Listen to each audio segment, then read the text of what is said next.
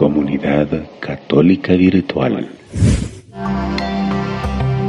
Poner la otra mejilla, sexta parte. A veces hemos sido motivo para que otros dejen el camino de Dios, y no solamente eso, sino que también las familias se destruyan. No le abandones, andate, y en esto, las suegras, las suegras son tenidas así, ¿verdad? Muchas veces, como dicen los señores, mi suegra, y se un montón de chistes alrededor de las suegras. ¿Sabe por qué? Porque yo conocí una hermana en San Salvador que se le casó la hija. Al primer semana de estar casados, venía la hija llorando y la hija va a llegar y dice, mira, que nos hemos peleado con mi esposo. Hija, usted no se preocupe, mire, aquí está su cuarto, aquí tiene comida, usted no tiene que andar aguantando a ningún hombre. Eso le dijo, atizando el fuego. No es eso lo que nos enseña Jesús. ¿Qué nos enseña Jesús? Si nosotros hubiéramos estado en el lugar de esa mujer, ¿qué le hubiéramos dicho a esa hija? Mire, tenga paciencia. El Señor cambia los corazones. El Señor va a hacer que su matrimonio mejore, esa relación vaya cada día mejor. Eso hubiéramos hecho.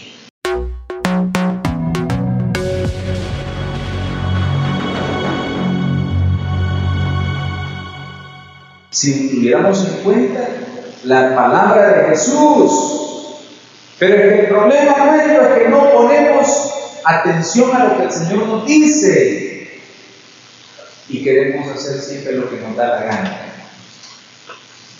Pregúntele a quien está si quiere hacer lo que Jesús dice o lo que le da la gana. Pregúntele. ¿Usted hace lo que Jesús dice o lo que le da la gana? A ver.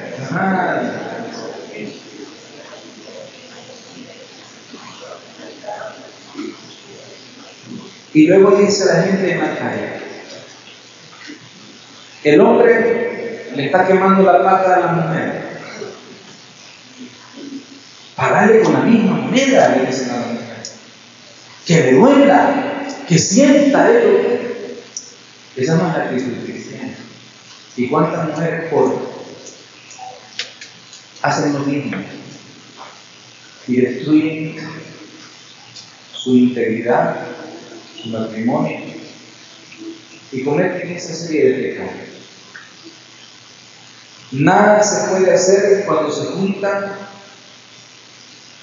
un roto con un descosido o cuando alguien con hambre se sienta al lado del que tiene ganas de comer.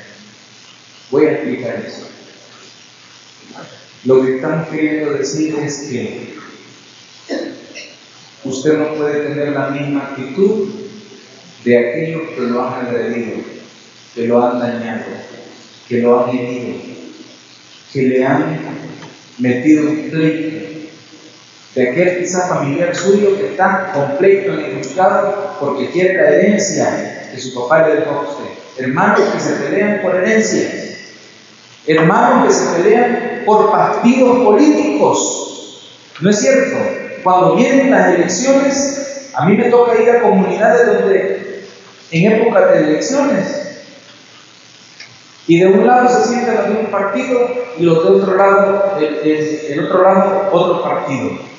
Y están peleados por un partido.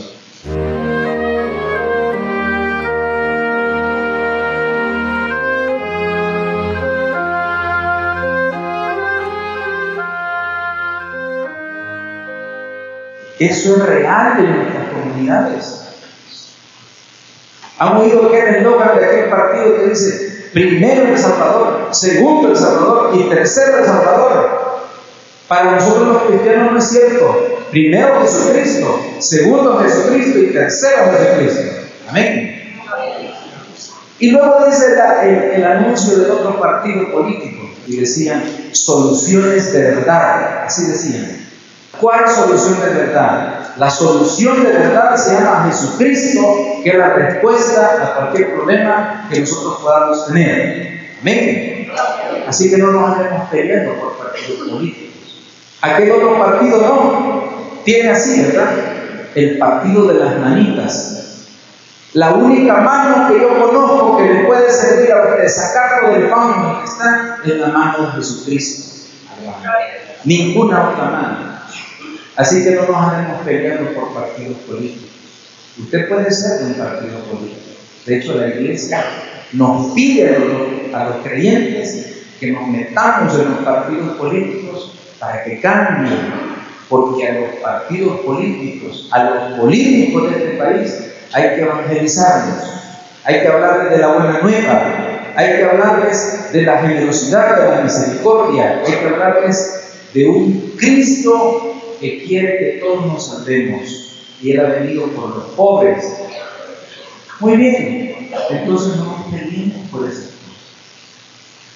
Y si aquel me viene diciendo algo a mí, ¿cómo yo voy a responder? Tengo que responderle con otras palabras. Si aquel me grita, yo voy a hablarle en un tono suave. Si aquel está alterado, yo voy a hablar con tranquilidad. Si aquel me está insultando, yo lo voy a bendecir. Si aquel viene diciéndome palabrotas, entonces yo no le voy a decir palabrotas, le voy a decir palabritas de aliento, de consuelo.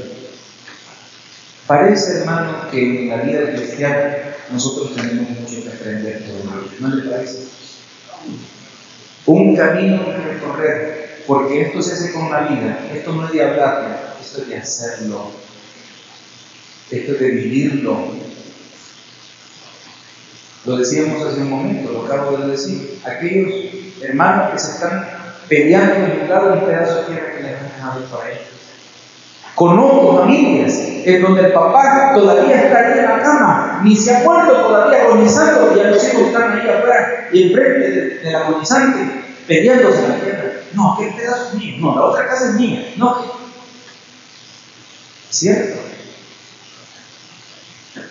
Ante esas cosas, ¿qué hacer?